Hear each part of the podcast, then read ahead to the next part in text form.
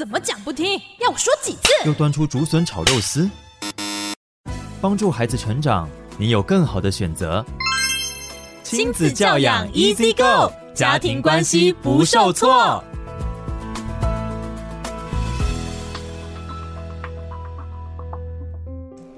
欢迎收听亲子教养 Easy Go。哇，今天呢，小云要向杨丽蓉老师请教的呢，是有点像是一针预防针，因为呢，这个问题也许是会在高中的时候呢，才会比较明显，才会造成父母这个担忧困扰的事情。就是说，哎，如果呢，今天我的孩子啊，哇，他跟你说想要染头发，或者是他根本就已经先去穿好耳洞、染好头发才回来，我爸妈看到的话，这个。哎、怎么办？怎么应对呢？好，我先说哈，其实爸爸妈妈只要回想一下，我们在青春期的时候穿的衣服哈，还有喜欢的发型，大也都是我们的父母非常不欣赏的哈。我们就知道，其实时代始终是这样了，因为两代的差距嘛。所以我想一开始我先跟大家分享呃一个笑话，就是说有一个高中生呢，男生他正要出门的时候呢，他就穿的垮裤。各位知道是垮裤吧？哈、嗯，就是其实小露呃不止蛮腰嘛。哈，OK。所以呢，哎，结果他从房间出来的时候，刚好爸爸就在客厅起居室。爸爸一看见呢，你知道这高中生的爸爸怎么说？他说：“哇。”儿子，这垮裤超帅的，你哪里买的？告诉爸爸，爸爸也要去买一条。他儿子当场走进房间，换了一条叫卡其裤，然后还系上他的腰带。好，呃，当然这是笑话。不过我要说的，其实孩子会比较追，呃，会比较奇装异服，他其实有三个很重要的原因。第一个就是赶流行，这就是你知道，青春期很重要，就是我既。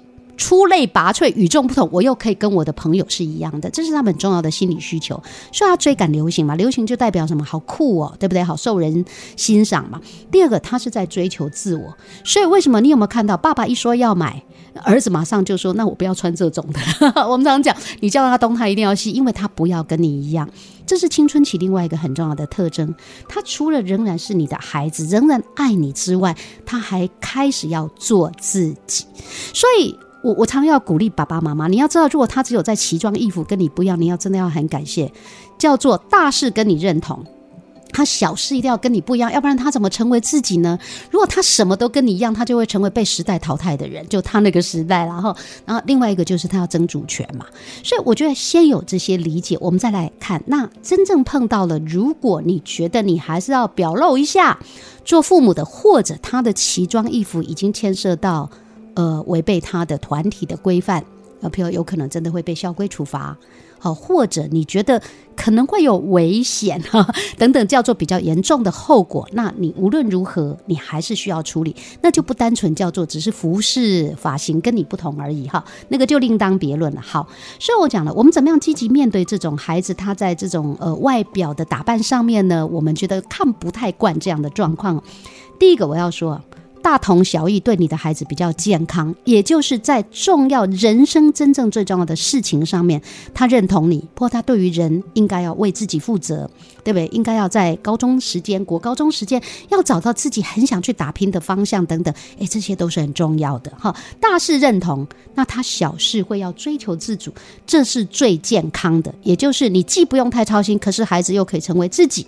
好，那另外一个叫做异曲同工啦，就是深层价值一样啦，表。成行为一定会不同啦。同样节俭，我们那个年代的节俭被崇尚的行动，譬如说年糕要长霉了要切了再，对不对？切了洗掉再煮，跟现在对于节俭的行为其实是会不一样。只要深层的价值一样，行为不同，这也是时代的变化，这是很自然的。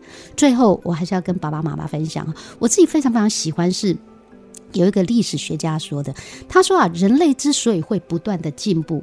就是因为两代永远都在吵架，就是在那个吵的过程，在那不断的拉锯跟冲突当中，其实你看到上一代会想要把他经验里面好的东西传承下去，但是不代表你所有的过去成功的经验那些都是绝对的珍贵的。值得流传的宝石哦，所以你在那冲突当中，最后孩子会保留上一代好的东西，可是你也允许他做新的尝试，人类才会向前进。嗯，老师这样的提醒真好，真的这样才能够激发出不同的火花，对，更多的创意。谢谢老师。